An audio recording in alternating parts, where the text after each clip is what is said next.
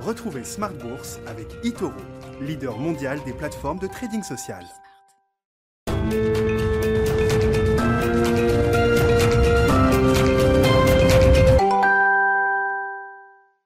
Et c'est reparti pour Smart Bourse, votre double dose quotidienne de marché en direct sur Bismart chaque jour à la mi-journée, 12h30, 13h. Et en fin d'après-midi, la grande édition pendant une heure à partir de 17h désormais. Au sommaire ce soir, des marchés qui euh, s'épuisent en cette euh, fin de trimestre avec euh, un CAC 40 qui aura signé une performance globalement neutre, flat sur l'ensemble de ce troisième trimestre. Le CAC qui est passé par des bas et des hauts, hein, 6250 points au plus bas mi-juillet, 6900 points et plus pour le CAC 40 mi-août avant de revenir sur la zone des 6500 points en cette fin de séance. Un trimestre qui est même légèrement négatif par rapport à la clôture du 30 juin donc pour le, CAC 40 et un phénomène d'épuisement sur les marchés actions qu'on peut observer depuis euh, euh, une paire de semaines maintenant. On avait déjà eu une alerte la semaine dernière, une nouvelle alerte en début de semaine et on voit un, CAC 40 qui a du mal à, rebondir aujourd'hui et qui termine d'ailleurs sur une baisse de plus de 0,5% sur fond de tension obligataire à nouveau, hein, un petit sell-off obligataire depuis euh, quelques jours avec euh, un 10 ans américain qui reste au-delà des 1,50 aujourd'hui et le 10 ans allemand qui remonte lui, lui aussi hein, dans le sillage du 10 ans américain à moins de moins 0,2% actuellement. Voilà pour euh, le tableau des marchés. On parlera de ces sujets évidemment avec nos invités de Planète Marché dans un instant. L'inflation zone euro sera le sujet de cette fin de semaine. On a vu un chiffre de plus de 4% pour l'inflation en Allemagne sur un an au mois de septembre. Le chiffre pour la zone euro demain sera très certainement supérieur à 3%. Et puis côté américain, la politique reprend le dessus. Le Congrès à Washington est, sous tension. L'exercice fiscal fédéral se termine ce soir à minuit aux États-Unis. Le Congrès semble euh, s'accorder sur l'idée d'un prolongement du financement du gouvernement fédéral pour au moins quelques mois. Viendra ensuite le sujet du plafond de la dette avec une deadline qui a été fixée par Janet Yellen au 18 octobre. Ces négociations qui se tiennent au moment où les républicains et les démocrates tentent de trouver un compromis sur de nouveaux programmes d'infrastructure et de nouveaux programmes sociaux pour euh, euh, compléter le plan de, Joe Biden. On voit d'ailleurs une forme de négociation tripartite désormais entre républicains d'un côté, bien sûr, mais au sein du camp démocrate, une division de plus en plus marquée entre les modérés centristes et les progressistes de l'aile démocrate.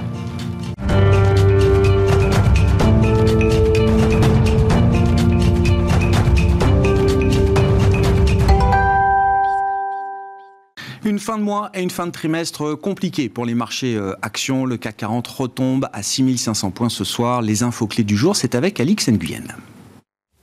La bourse de Paris fatigue pour cette dernière séance du mois de septembre et plus largement du trimestre. Le marché tente d'atténuer le sentiment provoqué mardi par les craintes sur la croissance, les tensions sur les chaînes d'approvisionnement et la flambée des prix de l'énergie. Le marché, alors un peu apaisé grâce à la récente détente des rendements obligataires, espère aujourd'hui qu'un shutdown aux États-Unis sera évité. À cet effet, Chuck Schumer, le leader de la majorité démocrate au Sénat, Sénat annoncé hier être parvenu à un accord afin d'éviter un shutdown aujourd'hui. Il s'agirait de prolonger les capacités de financement du gouvernement jusqu'au 3 décembre. Un vote dédié devrait avoir lieu ce soir. On relève cependant que l'accord ne prévoit pas la suspension du plafond de la dette. Aux États-Unis, la croissance du PIB euh, du deuxième trimestre se confirme à 6,6% en rythme annualisé. A contrario, les inscriptions au chômage ont augmenté de 11 000 à 362 000 sur la semaine au 25 septembre. Et puis plus près de nous, en Allemagne, pour le mois de septembre, l'inflation affiche une progression de 4,1% sur un an. Ce niveau n'avait plus été atteint depuis 1993, soit 28 ans. Une inflation euh, dopée par euh, la hausse euh, des taxes, les goulets d'étranglement dans plusieurs secteurs, et puis l'envolée des cours des matières premières. Sur le plan des valeurs, c'est finalement un flop pour le titre de Carrefour. Il chute après avoir gagné plus de 3% au cours de la matinée. La bourse ne semble pas avoir oublié l'épisode couche-tard dont l'offre avait été stoppée par un veto du gouvernement. Le marché refroidi fait preuve de scepticisme quant à un possible rapprochement entre Carrefour et Auchan, un rapprochement qui selon une info euh, du Monde serait à l'étude. Lundi, le blog britannique Betavi ville faisait déjà savoir que Carrefour était la cible d'un acheteur potentiel.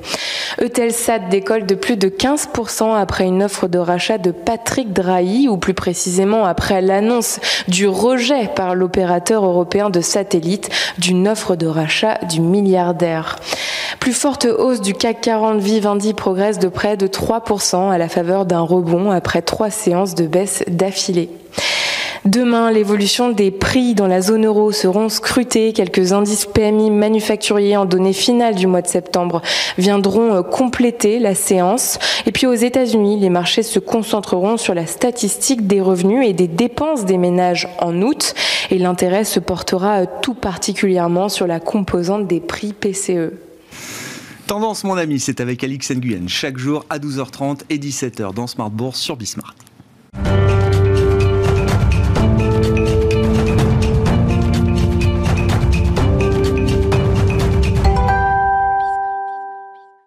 Trois invités avec nous chaque soir pour décrypter les mouvements de la planète marché. Frédéric Rosier est avec nous ce soir, co-responsable de la gestion de portefeuille chez Mirabeau. Bonsoir Frédéric. Bonsoir. Merci d'être là. Merci à Zacharia Darwish de nous accompagner également. Bonsoir Zacharia. Bonsoir. Vous êtes gérant taux et crédit chez CPR Asset Management et Jean-François Robin avec nous également ce soir. Bonsoir Jean-François. Bonsoir. Merci d'être là. Vous êtes directeur de la recherche de Natixis. CIB, euh, fin de trimestre, c'est euh, l'heure de se reposer quelques grandes questions, d'autant que, effectivement, je le disais, on va avoir les statistiques d'inflation en zone euro. On a déjà eu les éléments pour la France, pour l'Allemagne, plus de 4% d'inflation sur un an en Allemagne, et sans doute un chiffre entre 3 et 3,5% pour l'inflation globale en zone euro euh, demain. La question c'est est-ce que euh, la nature de l'inflation est toujours transitoire, quand bien même le transitoire dure beaucoup plus longtemps que ce qu'on avait imaginé? Est-ce que l'origine de l'inflation reste euh, essentiellement portée par des éléments transitoires? Et deuxième question, est-ce que du côté des politiques monétaires, est-ce qu'il y a un risque d'erreur à la 2008 Je veux pas d'ailleurs stigmatiser tant la BCE, peut-être que d'autres banques centrales se retrouvent dans des situations euh, compliquées entre euh, une croissance qui s'affaiblit et une inflation qui reste collante, comme on dit. Jean-François. Bah, je crois qu'elle est, elle est certainement temporaire. C'est-à-dire qu'elle ne va pas rester sur ces niveaux-là, puisque pour qu'elle devienne permanente, il faut qu'on ait des effets de second tour, c'est-à-dire qu'on ait une boucle prix-salaire qui commence à démarrer, et que les hausses de, prix qui sont essentiellement liées à, des goulots d'étranglement, il y a des, contraintes sur l'offre hein, aujourd'hui, euh, qui sont liées à des achats de biens manufacturiers, avec les économies qui se rouvrent, on va passer à des économies plus euh, orientées vers le service, on a une Chine qui ralentit, donc les matières premières vont ralentir. Euh, si vous prenez l'exemple des semi-conducteurs, la Terre entière s'est mis à mettre, tout le monde a mis 20 milliards pour augmenter ses capacités, y compris l'Europe. Euh, donc à un moment ou à un autre, on va se retrouver dans un cycle haussier euh, de l'offre au moment où la demande va baisser, les cours vont se croiser, les semi-conducteurs vont tomber. Donc l'inflation aujourd'hui est sûrement très temporaire. Il n'y a pas de problème. Les salaires euh, réels sont négatifs. Hein, vous dites les unités labor cost, les coûts unitaires du travail, ils sont négatifs. Donc il n'y a pas du tout ces problèmes pour les entreprises. Hein. Aujourd'hui, les taux de marge des entreprises sont plus hauts en France depuis que la série statistique existe. Donc il n'y a pas vraiment de sujet sur des répercussions obligées des entreprises encore une fois au global. Hein. Ça ne veut pas dire qu'il y a des entreprises qui soient, euh, si vous faites de la chimie aujourd'hui, ou on le voit en Angleterre, ou euh, si vous cherchez des chauffeurs routiers, des chauffeurs routiers, voilà, il y a forcément des effets euh, micro, mais au global, c'est sûrement quelque chose de temporaire. La question, c'est combien de temps dure le temporaire, évidemment. et donc là, on a tous ces effets de base qui jouent à la hausse, qui vont plutôt s'inverser l'année prochaine, et donc c'est très difficile de ne pas imaginer que l'inflation européenne ne soit pas assez largement sous les 2% d'ici 6 mois. Hein. donc d'ici la mi-année 2022 on sera assez facilement sous les 2%. La question, c'est est-ce qu'il faut que les banques centrales y réagissent à ça? À partir du moment où les banques centrales ont un objectif de politique monétaire à 18 mois, hein, et même la BCE dans sa nouvelle guidance nous dit il faut que je vois à 2, voire à 3 ans, non seulement mon inflation, mais le cœur de l'inflation qui soit vers les deux, euh, c'est difficile d'imaginer que la Banque centrale fasse quoi que ce soit. Mais on a vu la Banque centrale de Norvège euh, réagir aujourd'hui, ça ne veut pas dire que les banques centrales sont obligées de rester aussi accommodantes qu'avant. Mmh. À partir du moment où vous avez quand même euh, ben, un peu d'inflation temporaire, ok, mais surtout que vous avez 6% de croissance en France, euh, plus de 6% aux États-Unis, il n'y a pas vraiment de raison de rester super, super accommodant.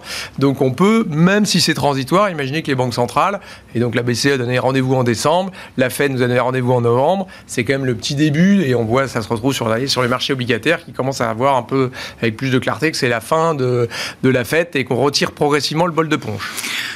Quand on a ce scénario en tête, euh, parfaitement décrit, euh, Jean-François, est-ce qu'on accepte l'idée qu'on puisse avoir euh, une première hausse de taux aux États-Unis en 2022, qu'on puisse avoir des hausses de taux en zone euro fin 2023, qu'on puisse avoir trois hausses de taux peut-être de la Banque d'Angleterre dès l'an prochain?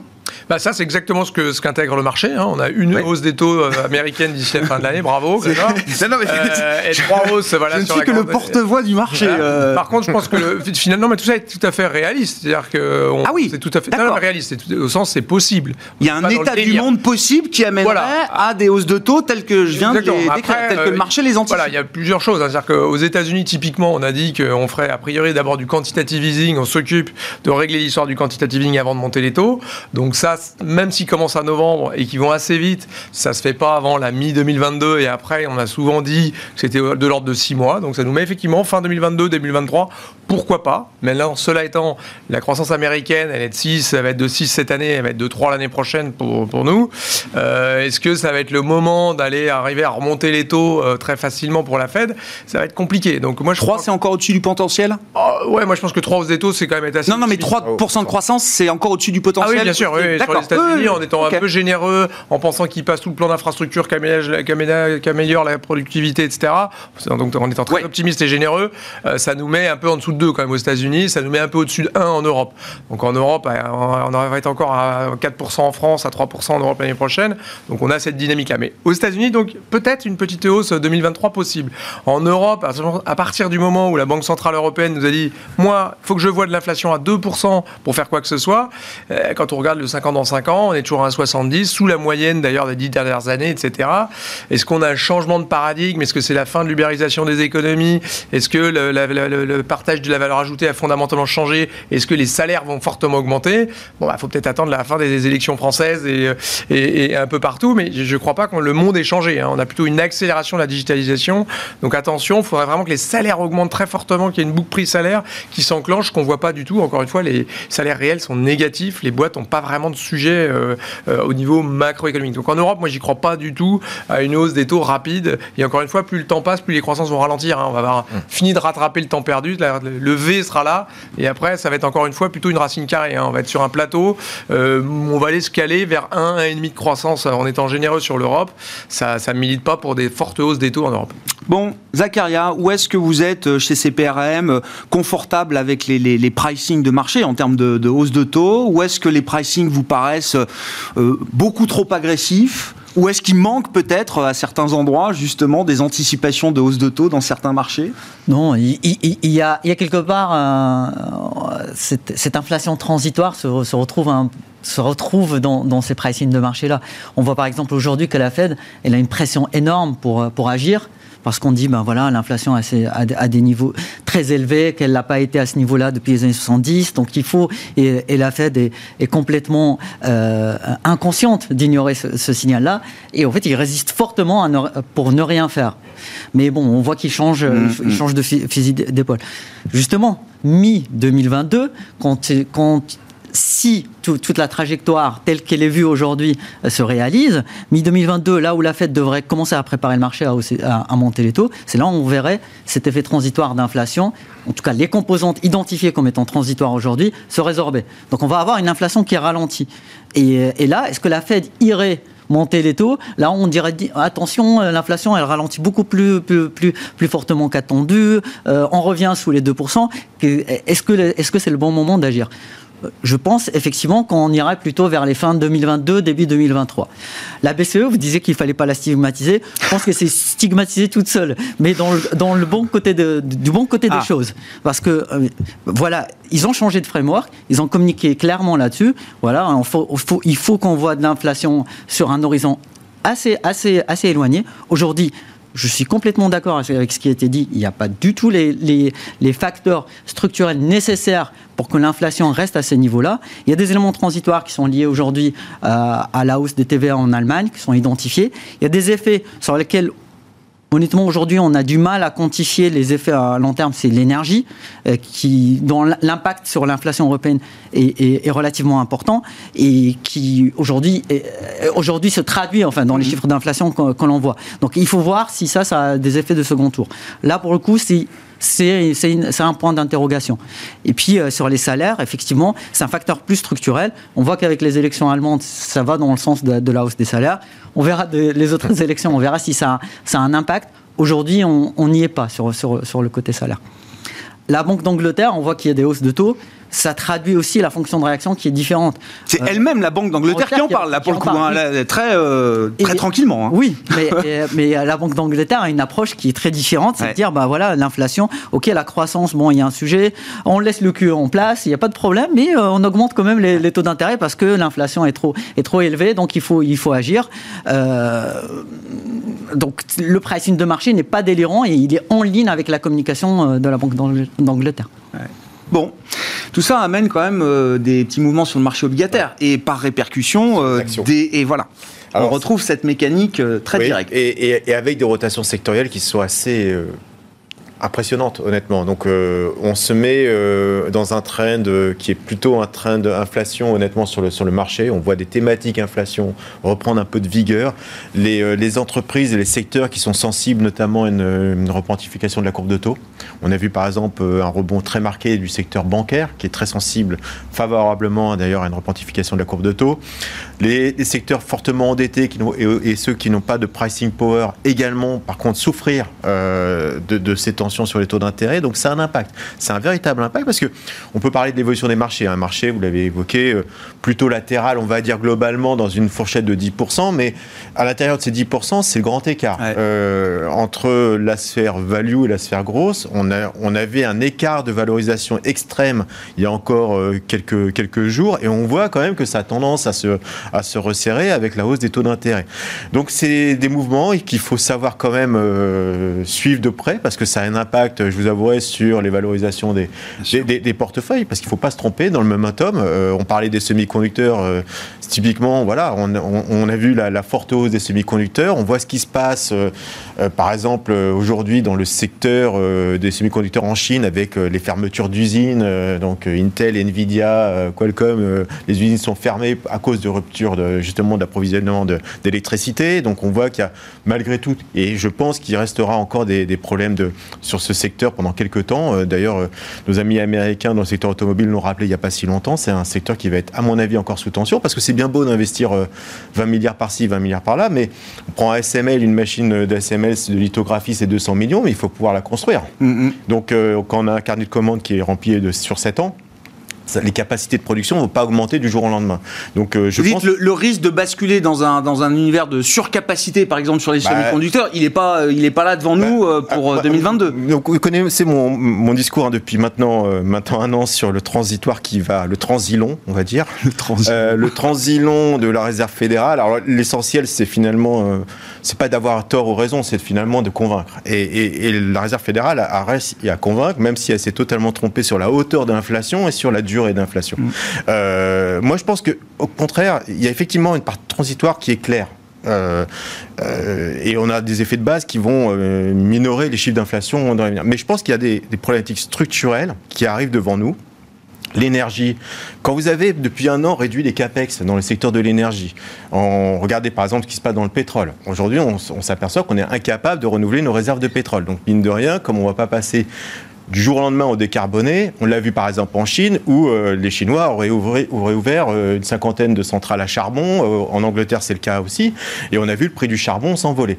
Ce pas des phénomènes qui vont se résorber tout de suite. Donc je pense qu'il y aura toujours une tension sur l'énergie, sur l'énergie électrique, sur le gaz et sur le pétrole. Donc ça, il va falloir intégrer quand même dans la perspective d'inflation de, long terme. Et ça, au passage, ça veut dire que les investisseurs sont prêts à mettre au moins de côté pour quelque temps euh, leurs euh, bonnes intentions climatiques pour euh, profiter. Non, je crois pas. crois pas. C'est pas le sujet, mais c'est vrai que. Je réfléchis en termes de flux. Est-ce que ça peut justement ramener des flux énormes sur le non, mais regardez, regardez c'est très intéressant ce qui se passe en Espagne. Donc en Espagne, vous l'avez vu sur ce qui s'est passé dans le gaz et l'énergie. L'Espagne est très dépendant du niveau du gaz. L'électricité a fait un bond de plus de 50%. Et l'État espagnol, pour réagir, et on va voir euh, ce que dit effectivement M. Castex sur ce sujet, mais c'est un vrai sujet, comment limiter cette hausse des tarifs? Eh bien, on est venu à une idée quand même hallucinante, c'est de, de taxer les surprofits de l'énergie verte. Et donc là, vous avez des entreprises comme Iberdrola qui dit oh, bon, on va finalement, on va peut-être pas investir dans l'énergie verte dans les prochaines, dans les prochaines années. C'est aberrant. C'est une situation totalement aberrante et on arrive à ce genre d'absurdité aujourd'hui euh, dans le, secteur d'énergie. Donc je pense que ça restera un secteur et on verra parce que on a les prix d'énergie qui est au plus haut. On est, euh, on est au, 30 septembre. Hmm. D'accord? Donc on n'est pas la, la, saison la plus tendue. je pense que malheureusement, c'est quelque chose qui va être un peu plus pérenne au regard de l'absence d'investissement qu'on a eu sur le, sur le secteur euh, pendant la pandémie. La crise énergétique, là, sur le plan macro, il faut quand même euh, surveiller euh, un impact global ou est-ce que c'est gérable avec des chèques, des redistributions ici et là? Ah bah non, non, c'est tout, c'est tout. Euh, effectivement, l'objet, euh, bah, on voit bien que le, le, chèque énergie est né du fait que voilà, quand vous avez des prix de l'électricité ou du gaz qui explosent et que, euh, alors là, c'est peut-être une ineptie, hein, qu'on soit tous chauffés au gaz, qu'on, qu'on continue à construire des logements neufs avec au gaz, on dit bah non, en fait, c'est carboné le gaz, faut arrêter, etc., mm. etc. Bon, il y a plein de sujets derrière ça, mais oui, il y a des vrais sujets macro, et en plus, il y a la, la, la frousse des gilets jaunes, donc de voir des hausses des coûts de l'énergie qui peut se transformer en mouvement politique à six mois des élections. évidemment, il y a une vraie euh, propension à vouloir le. Et puis macro, parce que ça ne morde pas quand même dans le, dans le pouvoir d'achat. Donc ça, il y, a, y a, un vrai sujet. Puis je partage complètement l'avis. Euh, moi, ce que je dis, ce que je disais, c'était que les banques centrales vont pas réagir à de l'inflation euh, liée à l'énergie, parce que c'est pas ça qu'elles regardent en fait au final. Hein. L'inflation, bah, on voit bien, on voit bien, ça peut monter à 5%, c'est lié au pétrole. Les banques centrales ne vont pas réagir au pétrole. Elles peuvent rien faire sur le pétrole. Elles ne réagiront pas à ça. Elles réagiront au salaire, à de l'inflation sous-jacente, etc. Mais l'inflation énergie, c'est pas tellement le sujet d'une banque centrale parce qu'elle peut pas le contrôler. Donc heureusement qu'elle mmh. s'en occupe pas. Donc le sujet, par contre, il existe vraiment. Je suis complètement d'accord qu'il y a un sujet de transition plus énergétique. Et en fait, ça va être un peu une courbe en, en J, si vous voulez. C'est mmh. qu'à un moment ou un autre, on va investir massivement. Euh, les capex, ils baissent, ils ont baissé dans le pétrole, ils ont très fortement augmenté dans le renouvelable.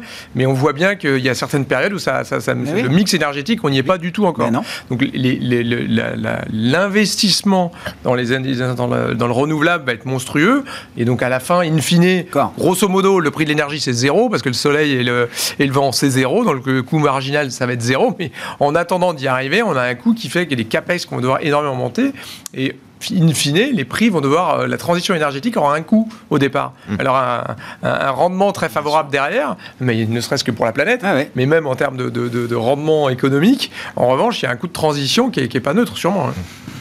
Oui, et c'est intéressant. Dans, cette phase de transition, euh, ça veut dire qu'on va avoir un appui euh, fiscal, budgétaire, monétaire qui va devoir être encore important. Euh, voilà, même une fois la, les stigmates de la crise pandémique ah bah là, C'est vraiment un sujet budgétaire, hein, pas monétaire, hein, pour le coup. C'est-à-dire que la Banque centrale ne va pas non plus à l'inverse hum. réagir à des prix de l'énergie en hausse parce que c'est un impact macro. C'est vraiment la question. C'est euh, monétaire dans le sens en appui du, Voilà, non, c'est vraiment un sujet budgétaire. du type chèque énergie, du type hum. taxation. Mais alors là, je suis d'accord, effectivement, euh, il faut taxer les bons, pas les mauvais. Quoi. enfin, les, mauvais, pas les bons, l'inverse. Bah oui. Euh, sur la question de l'énergie, je ne sais pas, euh, Zacharias, s'il y avait des, points particuliers. Puis je voulais bien qu'on dise un mot quand même de la politique américaine. Euh, sur l'énergie Alors, sur l'énergie, il y a juste un facteur qu'il faut pas oublier, c'est que quand on investit, c'est vraiment sur le temps long. Donc, ah donc c'est à court, enfin à court moyen terme, c'est aussi créateur de, croissance. Mais ça crée aussi des capacités de production à long terme. Mais le sujet du moment, c'est vraiment quels, sont les, leviers qu'on peut activer relativement rapidement pour, en fait, si la crise énergétique se matérialise beaucoup plus, quels sont les, leviers qu'on peut activer On peut penser par exemple à l'OPEC, une pression qui est plus forte sur l'OPEC pour augmenter les capacités de production. Les capacités de production sont là. Il y a certains membres qui veulent bien l'augmenter, mais ils peuvent pas. Euh, enfin, ils, rentrent tous dans le rang en ce moment. C'est assez impressionnant, mais, mais c'est le cas. Et du coup, en fait, on peut aller chercher euh, quelques capacités euh, excédentaires. Ils peuvent détendre un peu la situation. Voilà. Si les pressions amicales sont suffisantes. et de même, de même sur la partie gaz versus la Russie, avec tout ce qui se passe avec le pipeline il y, a, des leviers à activer qui ne sont pas activés aujourd'hui. Donc ça offre, une deuxième soupape euh, potentielle euh, avant qu'on soit vraiment en régime de crise. Ah ouais. Bon. Sur la politique américaine à Washington, alors euh, bon, je disais, fin de l'exercice fiscal ce soir, le plafond de la dette c'est le 18, plus les programmes d'infrastructure, les programmes sociaux que euh, Joe Biden a, promis. Euh, déjà, en fait, oui, est-ce que les États-Unis vont faire défaut le 18 octobre ou pas, Zacharia? Probablement non, parce qu'on passera une extrémiste une fois de plus euh, une première, euh, donc il y a en discussion euh, une, une, première, une première bill, une loi, un premier loi. vote, Oui, oui, oui. loi pour passer, pour, pour prolonger tout cela, pour donner un peu d'air de, de, quelques semaines jusqu'à, jusqu'au 3 décembre de mémoire. Mmh. Et puis après, il y aura une négociation et ça sera encore un jeu de, un jeu de, de, de bras de fer. Et à la fin, bah, les démocrates, ils ont la capacité de faire, de faire passer une loi de façon unilatérale. Probablement, ça ira dans ce sens-là, même si euh, le clan, est le clan démocrate est déchiré entre, entre les deux ailes euh, les plus, euh, le plus, les plus enfin, si on peut dire libéraux et les plus, et les plus à gauche. C'est un sujet quelque part, en fait, la politique américaine joue toujours avec le feu, avec, avec le sujet du plafond de la dette. Malheureusement, enfin, heureusement, ça se finit toujours bien. Malheureusement, ça, peut, ça, ne peut pas être le cas à chaque fois. Et on repense à 2011, où ben voilà, les États-Unis n'ont pas fait défaut. Hein, il n'y a pas eu de défaut des États-Unis. N'empêche que ça a déclenché une crise, une crise de confiance après le, le, le, la, la, la, le changement de notation, la baisse de notation des États-Unis. Perte du triple A chez S&P. Voilà. Donc aujourd'hui, quand on Ça regarde arrive les marchés, meilleur, hein. ça arrive au meilleur. Ouais. aujourd'hui, quand on regarde les pricing de marché, personne ne croit à ce scénario-là. Il suffit d'un trigger faible pour si la, si la confiance dans, dans, dans, dans la signature américaine euh, vacille, il peut y avoir des conséquences qu'on qu qu ne, peut pas, qu'on ne peut pas quantifier aujourd'hui. Ouais. Et on, on, bon, donc on espère que ça se passe comme chaque fois. On espère toujours qu'on n'y arrive pas jusqu'à un niveau vraiment euh, bah, à la veille. On essaie de, de colmater les, les, les, les, colmater la situation, mais euh, mais malheureusement ça peut créer des, des, ça peut avoir des effets secondaires assez assez importants. Sur le long terme, c'est quand même gênant ce, cette répétition de situations avec à chaque fois bon des, des, montants de dette toujours plus importants et comme le disait euh, Zakaria, voilà, on joue avec le feu, on se rapproche toujours un peu plus. J'ai retrouvé ce que ce qu'écrivait S&P en 2011. Non, mais si parce que c'était la question politique hein, qui était soulevée. Euh, L'efficacité, la stabilité, la prédictibilité des institutions et de la prise de décision politique aux États-Unis sont affaiblies. Bah, depuis l'envahissement du Capitole, euh, moi je pense que ça, est, on est passé à une autre, euh, un autre degré de, de, de, remise en cause des institutions et de la stabilité américaine, si vous me permettez. Non, mais moi je crois que c'est ça le sujet. C'est-à-dire que moi je crois pas du tout à un défaut parce que, euh, enfin, est-ce qu'ils n'arrivent pas à se mettre d'accord, puisque par définition, alors, normalement c'est un truc bipartisan, on est entre gens de bonne compagnie. Là on voit bien qu'il y a une radicalisation mmh. du Parti républicain et ils veulent pas y aller, euh, ils veulent mettre, ils sont dans les mid-term élections, donc ils vont, mmh. ils veulent tout, ils veulent pas aider le Parti mmh. démocrate, mais la réalité, c'est que le Parti démocrate mais oui. veulent, peut le faire voter. Donc là, les radicaux euh, qui, pour l'instant, s'y opposent et veulent lier ça au budget, euh, au plan infrastructure, etc., au plan euh, famille, etc., à la fin, ils ne vont pas non plus à ce point une tirer une balle dans le pied et, et ne pas voter le, le, le, la bill qui fera que ça passe. Donc moi, je ne crois pas du tout à ça la va fin. se régler au sein du Parti démocrate. Déjà, au Parti démocrate, ils le feront passer tout seul en disant, bah, vraiment, vous êtes, vous êtes des nazes, les républicains. Normalement, vous avez, encore une fois, vous n'êtes pas très républicains, blablabla. Ça va se passer comme ça. En revanche, ce que ça dit en creux, c'est quand même beaucoup plus inquiétant. C'est-à-dire qu'on voit bien, alors nous on se moque toujours de l'Europe qui met du temps à se mettre d'accord, mais je, je rappelle qu'on euh, a à peu près la plupart des pays européens qui, eux, ont touché le plan de relance européen, 1, 2, 3 points de PIB déjà, qui ont été déjà versés. Et donc le, le scénario budgétaire européen qu'on moquait, parce que ça va durer 6 mois, là ça fait maintenant 2 ans et demi que ça dure sur ce plan infrastructure, et on voit bien que le budget euh, pour euh, une fédération comme les États-Unis, c'est pas si simple non plus. Donc mais comme sur... pour les vaccins, vous dites, on est parti un peu en retard, mais bah, non, mais que nous notre plan il est en train d'être versé déjà, hein, donc on touche de l'argent, l'Espagne 25 milliards, nous 10, etc. Donc ça y est, c'est parti. Enfin, l'administration fiscale aux États-Unis a envoyé des chèques en 24 heures oui, oui, très à bien, tous les très ménages bien. américains. Non, mais c'était quand même. Ce que ça dit, sur, ce que ça dit sur l'administration ouais, américaine et sur les capacités du gouvernement à être en blocage permanent aux États-Unis, c'est un peu inquiétant. Et, et moi, ce qui m'inquiète le plus là-dedans, c'est justement, on est en train de nous vendre un plan d'infrastructure de 4,5 trillions ou de 3,5 plus 1. Bon, après, on peut en discuter, ai, on en a parlé plein de fois ici. C'est pas vrai, il n'y a pas tout ça et ça n'aura pas l'impact qu'on pense. Mais in fine, quand même, s'ils sont pas capables de se mettre d'accord sur mmh. un truc énormément bipartisan où on est OK, on est tous d'accord, il faut le faire parce que tout le monde va être victime si jamais on verse plus les salaires aux, aux fonctionnaires, etc. Euh, Là, s'ils ne sont pas capables de se mettre d'accord là-dessus, la capacité de, du Congrès américain, puisque c'est quand même le Congrès qui dirige aux États-Unis, de, de, de, faire passer des lois, elle est quand même forcément remise en question. Donc le côté triple A, bon, l'a déjà perdu, mais le côté euh, les États-Unis, euh, la stabilité du monde, et là on voit le dollar qui remonte euh, dès que c'est en risk-off avec les, bon, il y a un effet taux d'intérêt, mais quand même une espèce de valeur refuge. Moi, un jour, ce sera moins. Euh, ça va être de moins, de moins en moins pour moi, parce qu'à un moment ou à un autre, les États-Unis de post-Trump sont plus la, le, le, le socle de stabilité qu'il était avant. Quoi. De carrière? Je rajoute juste une nuance, Ouais. c'est que si vraiment il y a cette perte de confiance, euh, honnêtement, euh, on n'est pas capable en fait d'estimer ce que ça, ce que ça. Non. Si on repense à 2011, c'est finalement la réaction de marché est une aberration. En fait, les États-Unis perdent leur triple A, donc la signature des États-Unis, c'est là où on a une défiance. Donc on va acheter les actifs refuges. Donc on achète quoi? On achète de la dette américaine. C'est complètement aberrant. C'est le source, la source du problème. Ah, C'était la même chose avec Lehman Brothers. hein. On a acheté tout ce qui était en dollars pour une crise euh, essentiellement déclenchée par les États-Unis. Voilà, et donc en fait, on n'a pas, on n'a pas une réaction fortement euh, euh, euh, rationnelle Rationnelle, vis- vis-à-vis de, je comprends, ouais. de, ce- de, de- de cette situation-là. Et c'est en ça que c'est inquiétant. Si on ne sait pas ce que ça, ce que ça déclenche, vu que la réaction n'est pas rationnelle, on ne sait pas ce qu'on peut préparer comme plan de, comme plan de, de, de- de sauvegarde. C'est ça le Voilà. trading algorithmique. hein. Euh, If stress égale j'achète américain. Ah ouais. Donc euh, voilà. je- Et vous avez vu d'ailleurs ce mouvement là, l'idée que le Trésor américain peut euh, tamponner une pièce de platine de 1 trillion de dollars là, mine de coin. Oui. C'est le hashtag du. Non mais c'est c'est non mais c'est une vieille lune, hein. C'est un, trou vieux dans- sujet. C'est un, oui. Mais au point où on en est, on se dit que pourquoi pas si on peut se débarrasser pour un moment de ces sujets qui reviennent de manière récurrente sur euh, la dette et le financement du gouvernement. euh, Alors il y avait, euh, il y avait une, une- une date de confidentialité. Et justement, on a le détail de, de- des plans de sauvegarde que la Fed avait préparés Ouais. en 2011. Et justement, on découvre qu'il y a plusieurs pistes vraiment très tordues, entre guillemets. oui, mais bon. Euh, mais euh, Ah, une de celles-là, voilà, c'est un trou dans la cons- Ils peuvent dans se la- débarrasser du plafond de la dette aussi. Ce Ouais. serait plus simple. Quoi. Euh, Nous, est-ce qu'on a un plafond de la dette? Non, et ça se passe très bien. Enfin, euh, Oui, mais se débarrasser Non, mais du plafond de la dette, il faut, il faut le, il faut le, Il faut se mettre d'accord, Il faut se mettre d'accord. C'est pas du tout le cas aujourd'hui.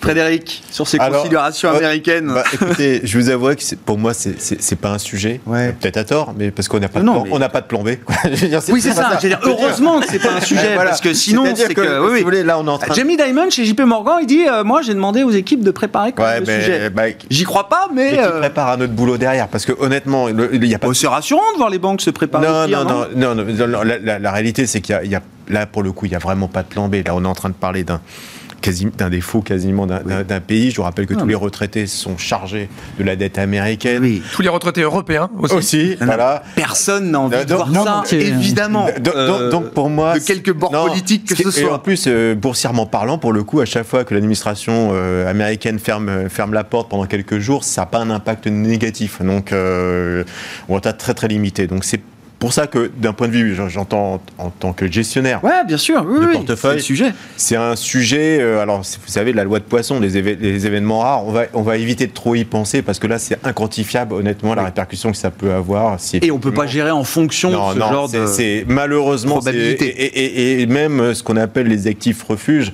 je suis même pas pas sûr, et on l'a vu récemment, les actifs refuges, je parle notamment de l'or ou des choses comme ça, Ouais. je suis même pas sûr que ça soit vraiment des, a- Ouais. des actifs refuges, parce que quand vous avez un effondrement du système, quelque part, euh, ben, il faut faire appel à, à des remboursements d'appels de marge et autres, et c'est l'or qui est vendu en, pré- en priorité. Donc, euh, On a le donc- Bitcoin aujourd'hui. ou le bi- aujourd'hui le Bitcoin, euh, voilà. Donc c'est vrai que c'est c'est un- c'est le, le plan B n'existant pas, c'est aujourd'hui pas possible de modéliser cette situation. Donc on va on va faire confiance à la responsabilité de chacun des deux camps pour trouver une solution assez rapide. À propos de gestion, euh, Frédéric, comment on gère justement les, les portefeuilles dans l'ambiance actuelle? Est-ce que est-ce qu'il y a quand même des prix? Je sais pas. Alors je disais, on est passé par 6250 sur le CAC euh, cet été. Là, on voit qu'on retombe autour de 6000, euh, 6005. Est-ce que je sais pas Est-ce qu'on a des zones euh, potentiellement d'achat déjà? Est-ce que euh, on, on veut quand même acheter, chercher les meilleurs prix? Donc l'idée d'acheter les creux de marché, est-ce que c'est toujours un truc qu'on a en tête?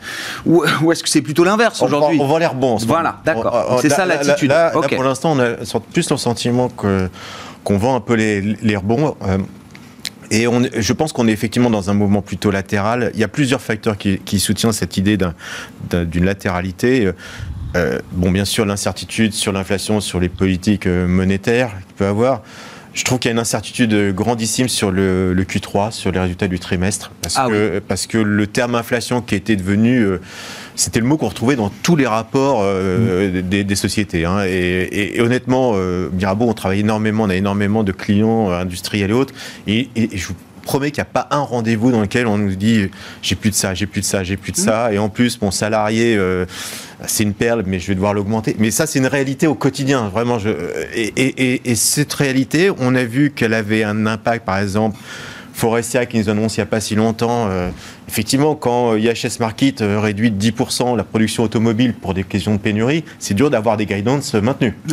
Donc on réduit. Quand Nike nous dit exactement la même chose, et eh, on est obligé de s'ajuster. Donc c'est vrai que, alors on a une révision baissière hein, des earnings. Hein. Pour le coup, il y a un vrai ajustement qui est en train de s'opérer aux, États-Unis notamment. D'accord, le marché se prépare quand même. Se prépare, mais je pense qu'il il peut avoir des vrais accidents de parcours sur la publication du, trimestre. Donc, on va être extrêmement prudent. Je vous avouerai qu'on a un tournant qui est plutôt justement un peu plus défensif aujourd'hui, euh, favoriser effectivement peut-être la thématique de la reflation, euh, qui s'avère être aussi des entreprises plutôt value et on va éviter d'avoir des. Et c'est défensif ça? Enfin, je sais pas. après, c'est des concepts. Ah, euh, c'est des concepts euh, flous. Euh, mais... en gros, c'est de se dire aujourd'hui que le drawdown, le baisse potentiel. On peut avoir les valeurs les plus chères, vous dites. Ouais, c'est un peu complexe. Et il y a un autre facteur aussi. Et vous on n'a pas évoqué le sujet, mais c'est les chiffres chinois d'aujourd'hui, par exemple. et, et, je vois ce marqueur qui est. On commence à regarder les entreprises les plus exposées en Chine en termes de chiffre d'affaires. Et on commence à se poser la question est-ce que oui ou non ces entreprises, euh, je pense à des acteurs par exemple comme Schneider, vous avez par exemple des, des Lafarge, Holcim dans la construction, en plus il y a les problèmes Evergrande qui vient se rajouter là-dessus.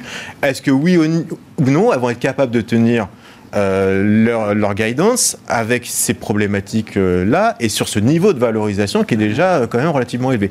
Donc c'est vrai qu'avoir un peu de prudence et en dire, bon, c'est des bons dossiers, fondamentalement des dossiers sur lesquels on est acheteur, mais je pense que c'est normal de se poser un petit peu les questions euh, avant la publication trimestrielle. Et, et, quand vous dites marché latéral, c'est parce que vous voulez pas dire bear market? Non, non. Ou ah bah c'est parce que ça peut vraiment être un marché latéral? Pour l'instant, il y a deux forces qui s'opposent. Clairement, c'est euh, moi on parle depuis tout à l'heure de, de, tapering, mais tapering c'est un c'est un mot, c'est comme Godot, on peut toujours l'attendre.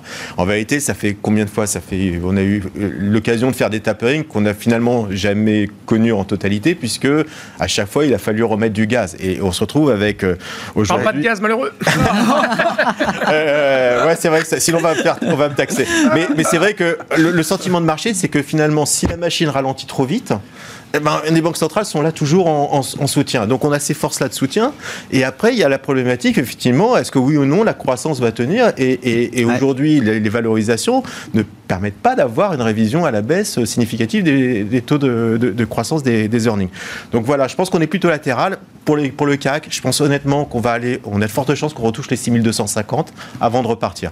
Donc on va être à peu près dans ce scénario-là, euh, à mon avis, jusqu'à. Mais on reste dans des zones connues, quoi, ce que je veux dire. Ouais, pour l'instant, il n'y a pas de raison non, plus objective d'enfoncer ce, ce, plancher de Ce que vous disent les, indicateurs de marché, là, la recherche de, de Natixis euh, Non, mais je, je veux rebondir sur ce qu'il dit. C'est vrai que c'est un peu, on est un peu dans l'économie circulaire, là. C'est-à-dire que finalement, euh, les bourses euh, sont un peu fragilisées parce que les taux montent, parce qu'on se dit que les banques centrales vont agir. Mais si jamais les bourses baissent, les, les banques centrales vont pas agir. Donc, on va être un peu, je suis assez d'accord de dire, attention, les États-Unis, quand ça va être en train de ralentir l'année prochaine, on va diviser la croissance par deux, l'inflation qui va être quasiment divisée par trois. Et en plus, si vous avez de la consolidation au niveau de la bourse et on sait que les effets richesse n'ont jamais été aussi élevés mmh. aux États-Unis euh, et donc euh, euh impactent la consommation, ça va être compliqué pour la Banque centrale d'être énormément euh, méchante. Moi, je suis assez d'accord sur l'histoire des, earnings où on a quand même des prix d'input. Je disais tout à l'heure que les taux de marge étaient très élevés, donc on n'est pas inquiet sur la tenue des entreprises. On a des, intentions d'investissement, on voit ça dans toutes les enquêtes, et de confiance qui sont quand même énormes. De l'autre côté, vous avez de la demande des ménages, on voit la consommation, mmh. tous nos indicateurs euh, de, haute fréquence montre que la conso est, vraiment se tient très bien. Et à mon avis, il y a encore tout l'excès d'épargne qui, est disponible derrière, donc euh, ça devrait pas mal se passer. Donc on n'est pas inquiet au niveau macro, mais je suis assez d'accord qu'on va un, un, ou deux trimestres un peu difficiles. Encore une fois, si on se projette sur des croissances qui quand même vont maintenant euh, venir gentiment atterrir vers les croissances potentielles dans les deux prochaines années, bah, les earnings, les forward guidance des entreprises vont commencer un petit peu à refléter ça. Donc moi je pense que les les, les guidance, le marché n'a pas complètement intégré ça. Ah bah, la, marche, on voit bien, c'est oui, ça, oui, qu'il fait, mais ça, plus le gros ralentissement chinois qui est une réalité durablement structurelle, etc. Je pense qu'on, bon, c'est pas, c'est quand même un moment pour se, poser poser des questions. Puis je rajoute, moi, c'est un truc que je disais en décembre dernier sur ce plateau-là. Je pense que dans ce contexte-là, moi je disais que mon meilleur, euh, mon, conseil d'investissement, c'était d'investir sur le, prix de la, tonne de carbone ah, de oui. droit pollué. Ah bah c'est eh bien, je répète que, super cool. Je répète que c'est un très bon call toujours parce que dans le contexte actuel de remontée du gaz, de tous les prix, tout le monde va se mettre. On voit les, on voit les Chinois qui rouvrent des, centrales à charbon une par semaine. Euh, évidemment, il va falloir acheter des compensations carbone pour tous ces gens-là qui vont devoir faire appel à des énergies pas très propres. Moi, j'ai vu le squeeze sur les prix de l'uranium. Mmh. ah oui, non, uranium, lithium, tu peux y aller. Après, le non, mais comme si le marché se disait, euh, ouais, quand même, ça va peut-être faire réfléchir les policymakers sur le nucléaire, mais c'est des horizons de temps. Tour, voilà, exactement. Oui, oui, bah, oui l'aéronord, etc. Euh, ouais, un petit mot de la Chine, oui, peut-être, effectivement. Hein, Frédéric le rappelait, il y avait des indicateurs ce matin. Bon, est-ce que d'ailleurs ces indicateurs conjoncturels du mois de septembre, euh, toujours à prendre avec distance, c'est la Chine, mais est-ce qu'ils reflètent déjà, je sais pas, l'aggravation qu'on peut imaginer avec le, les, dégâts de la crise Evergrande, la question énergétique aussi en Chine qui provoque quand même des tensions, voire des ruptures euh, dans certaines euh, provinces, Zakaria? Euh, Oui, mais le ralentissement de la Chine, on a commencé à le voir il y a quelques mois déjà. si on se rappelle les chiffres du mois d'avant, on avait déjà un ralentissement à l'exportation de par la crise sanitaire, parce que n'oublions pas, rappelons-le, la crise sanitaire, on n'en est pas encore sorti. Euh, août, août, a été marqué par pas mal de confinements euh, localisés toujours, mais à la, taille de la Chine. Ah oui, quand ils sont le cas, eh ben oui, c'est ça, c'est des millions de personnes à chaque fois. Oui, mais, mais le point en plus, c'est qu'ils avaient fermé pas mal de ports aussi. Donc en fait, les exportations avaient ralenti fortement, mais c'était quelque part compensé par les zones qui n'ont pas été confinées et la conso interne a, sauvé la chose. Là, le mois de septembre, c'est plus le cas. Et du coup, on, on, arrive autour de la zone donc, en fait, la Chine a déjà a toujours été en avance quelque part sur ce qu'on va avoir ailleurs, euh, ailleurs euh, dans la planète. C'est que ce, mouvement très haussier, et puis le mouvement baissier, et puis on va vers la normalisation. Et c'est exactement ça ce qu'on ce qu'on vit en Chine. Je suis très curieux de voir les chiffres. On va avoir demain les chiffres, les PMI, les, les, indicateurs d'achat euh, pour toutes les zones ils sont attendus en ralentissement. Hmm. Enfin, euh, pas un ralentissement de l'économie, mais, mais, une, mais une, augmentation, une croissance qui, qui est plus modérée. Un rythme d'activité qui décélère. Exactement. Et ça, euh, je pense, c'est une tendance vraiment globale. C'est qu'on revient quelque part à la normalité. Euh, on a vécu à, des moments très durs en 2020. On a vécu le, le, grand rebond en 2021. En revanche. voilà. Et là, bah, quelque part tant bien que mal, euh, on, revient sur, ce, sur, sur cet équilibre-là. Bah, ça veut dire quoi? Ça veut dire que la croissance euh, phénoménale qu'on a en 2021, bah, on l'aura plus en 2022. Ça n'empêche pas qu'on ait de bons chiffres au-dessus du potentiel, mais, ça, met, euh, mmh. les croissances à 6-7, enfin, pour une économie développée, ça, ça on, on, va devoir oublier. après, de façon plus pratique euh, à très court terme, ce qu'on voit surtout, c'est que la, la, dispersion sectorielle dont on a parlé, je pense qu'elle va encore plus s'accentuer. On pense à des secteurs comme l'auto, où je pense que on commence à voir des profit warning des entreprises qui disent, ben, finalement, les chiffres, les guidances que j'ai donnés, ça va pas être ça, ça va être revu à la baisse parce que ben, c'est la, capacité de production est limitée. On voit le secteur de, l'immobilier qui est touché par ricochet, même en, Europe, par ce qui se passe en, en Asie. Donc il y a certains segments qui certains segments de marché qui vont plus souffrir que d'autres dans l'environnement actuel. Est-ce qu'on peut dire un mot de Telsat avec vous, Frédéric, pour finir C'était. voilà, on s'arrête là. C'était la hot stock du jour. Alors, c'est. Bon, il y a Bon, Patrick Drahi, Altis SFR euh, a fait une offre. Euh, ça a été confirmé par Hotelsat qui a euh, rejeté cette offre. D'ailleurs, le titre en profite bien. SES ah bah, bien sûr, d'ailleurs, parce hein, que c'est parce que c'est peut-être pas fini. Oui. Et puis surtout, ça remet un peu de lumière sur ce secteur. C'est vrai que j'ai vu le, la valo et le cours de bourse de Telsat. Waouh, ils sont tout en ils sont plus bas. Hein. Tout ils n'ont pas rebondi par rapport au point bas de la crise de mars 2020. Il y a quelques petits intervenants qui, qui sont arrivés sur le marché et qui cassent un peu les prix. Donc c'est très très compliqué aujourd'hui par rapport à ça. L'intérêt pour, euh, pour ces acteurs-là, c'est c'est un peu la stratégie d'Apple, d'Amazon, de tous ces grands, des GAFA. Euh, Google également, c'est euh, la conquête euh, du spatial et la maîtrise du spatial pour diffuser du contenu sans avoir d'intermédiaire. Et ça, c'est maîtriser de A à Z toute la chaîne. Et on le voit bien, c'est peut-être encore plus vrai dans la téléphonie, puisque vous savez, c'était l'histoire de Apple avec le téléphone, avec un lien satellite, ce qu'on a déjà avec le GPS, mais de pouvoir téléphoner sans un, finalement d'avoir des, des opérateurs téléphoniques. C'est un peu la même chose sur les médias. C'est aujourd'hui, effectivement être capable de diffuser des, contenus, et c'est le cas pour Draghi, on le sait, euh, de pouvoir effectivement avoir la, le total contrôle de, cette sphère de diffusion, puisque euh, M. Draghi n'a pas uniquement des actifs euh, en France, hein, vous le savez, un peu partout. donc c'est une logique industrielle globale, implacable pour moi, oui, elle, se, comprend et surtout sur ses niveaux de valorisation. Parce bah oui, pourquoi, ça vaut, pourquoi ça vaut que ça alors? Parce que c'est concurrentiel. Et aujourd'hui, euh, le satellite a été euh, concurrencé non seulement par d'autres lanceurs satellites qui ont permis d'inonder un peu le marché, on se rappelle de Starlink et tout ça, mm. il y a énormément. Puis après, d'autres euh, activités, par exemple l'IP également qui vient par-dessus. Donc il y a énormément de, technologies concurrentes aujourd'hui. Donc là, c'est un actif qui est plutôt bon marché, rentable, hein, parce que les, les marges de Telsat, de ce secteur, c'est des marges à 80 et quelques pourcents. Il hein. faut le savoir, c'est des activités hyper rentables. Parce qu'une fois que vous envoyez ah bah ça, euh, vous n'avez plus de coûts. Hein. Euh, on est à peu près euh, dans les 7 satellites, on doit être à quelques cinquantaines de salariés. Hein. Vous savez, c'était même dans les critères des, fameuses PME et autres, parce que justement, il y a très très peu de, salariés pour faire tourner la, boutique. Donc oui, c'est une, activité hyper rentable. et je comprends tout à fait la logique d'investissement derrière, derrière ça. Bon, Eutelsat qui était la hot stock du jour, l'offre a été rejetée, mais sans doute une histoire peut-être qui s'ouvre pour euh, Eutelsat ou d'autres opérateurs satellites. SES est, coté également euh, sur Euronext à Paris. Merci beaucoup messieurs, merci, d'avoir été les invités de Planète Marché ce soir. Frédéric Rosier, Mirabeau et compagnie, Jean-François Robin, Natixis CIB et Zachary Darwish, CPR AM qui étaient avec nous en plateau.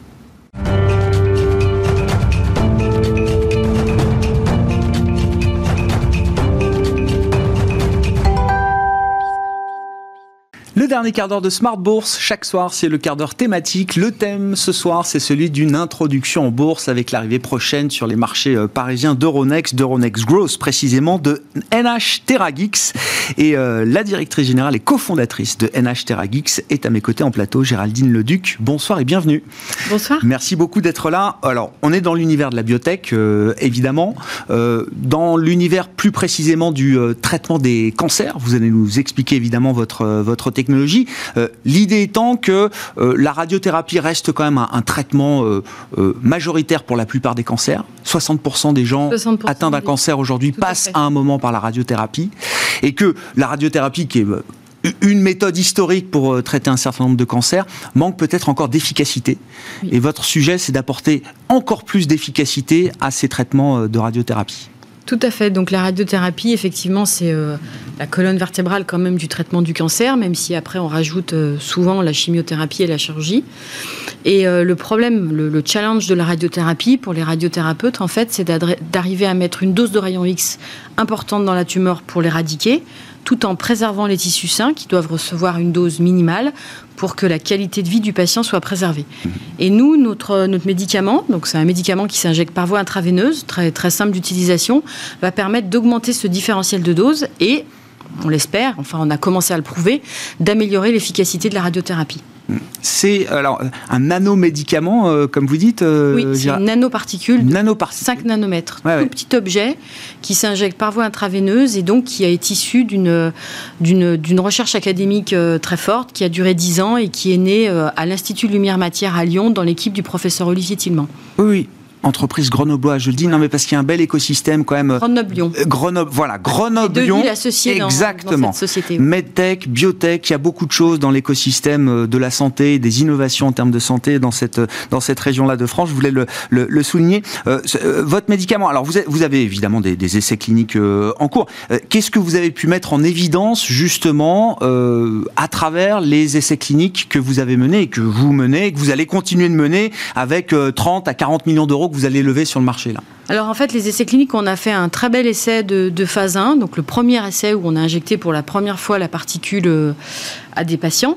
Et cet essai clinique, c'était un essai normalement plutôt de sécurité et de tolérance, mais on a pu aller plus loin. Et les résultats qu'on a pu euh, mettre en évidence, c'est qu'on a vu une corrélation entre la dose de médicaments qu'on injectait mhm. et la réduction du volume tumoral.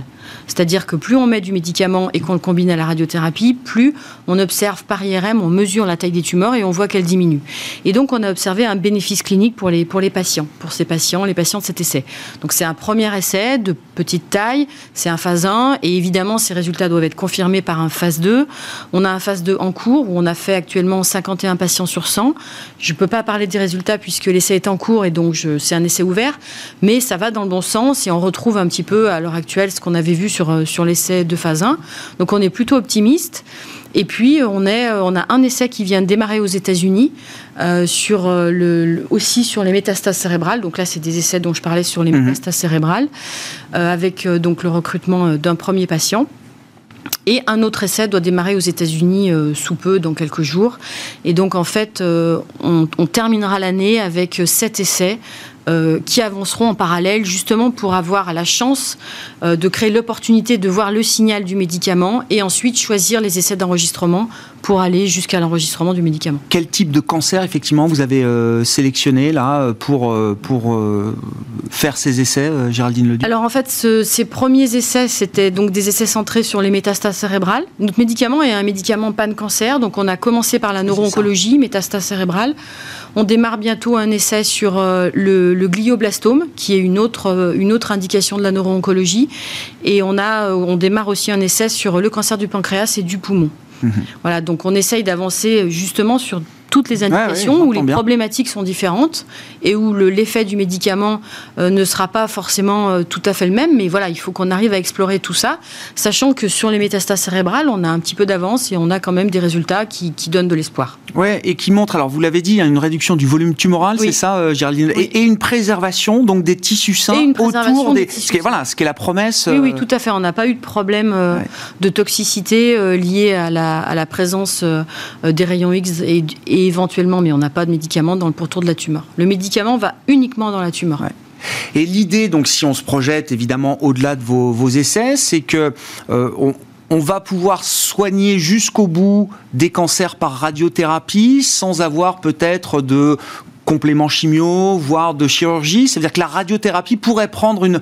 Euh, non, je, alors je pense pas. Je pense pas. Alors je pense que c'est pas c'est pas c'est pas le but. Mhm.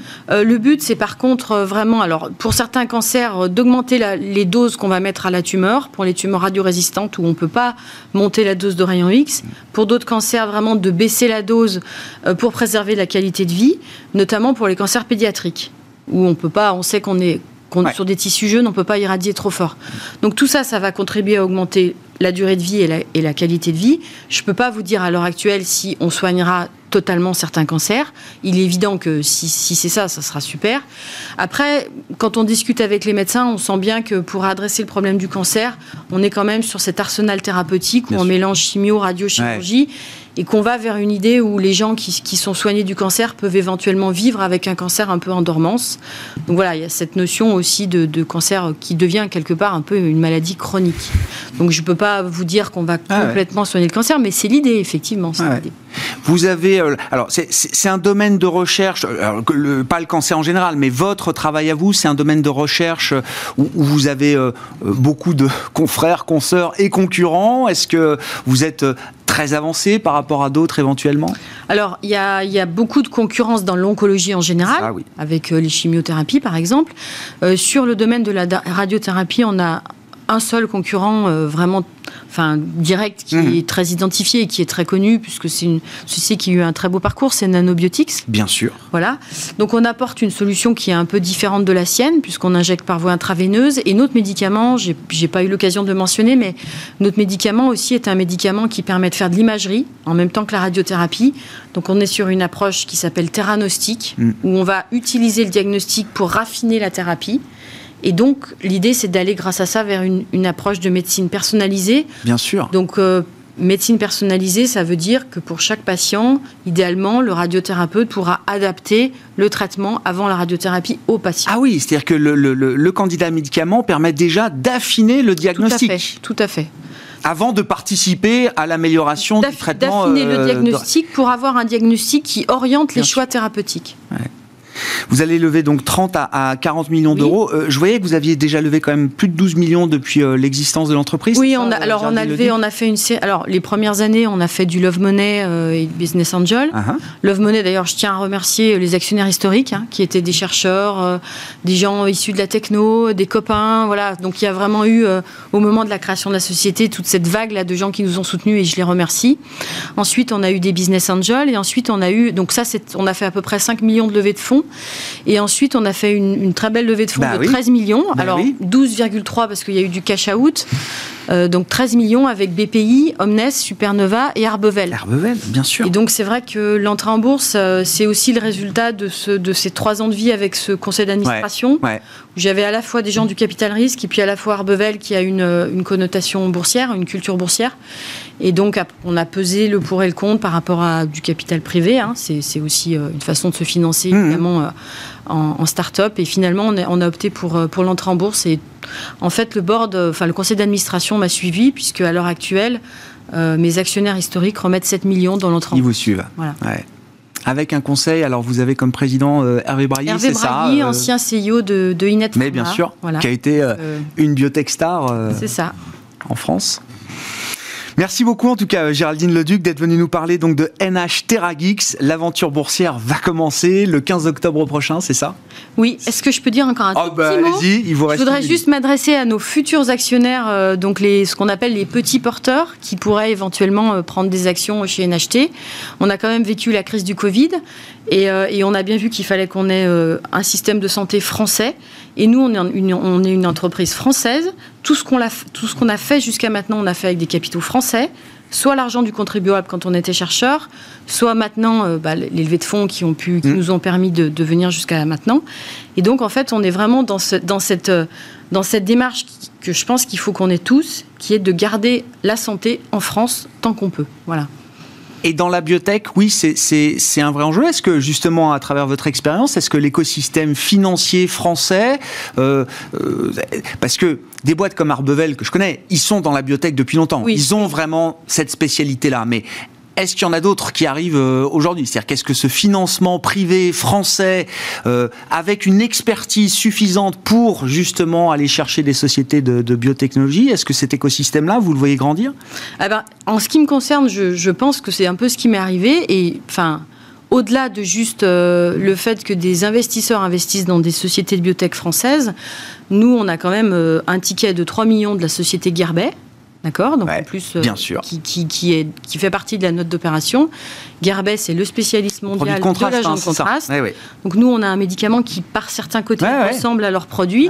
Et, là, on voit très bien une entreprise française, euh, un leader, qui investit dans une start-up. Donc je pense qu'on est dans cette direction-là. Et j'espère que, que les, le public va suivre, en fait. Voilà. Merci pour votre message, euh, Géraldine Leduc. Merci beaucoup d'être venue nous voir en plateau, donc dans Smart Bourse ce soir pour cette introduction en bourse qui est en cours et qui sera alors euh, réalisée le 15 octobre prochain. La première cotation, en tout cas, de NH TerraGeek se fera le 15 octobre prochain sur le marché parisien d'Euronext Growth. Géraldine Leduc qui était avec nous, directrice générale et cofondatrice de NH TerraGeeks dans Smart Bourse. Ainsi se termine cette émission. On se retrouve demain en direct à 12h30 sur Bismart.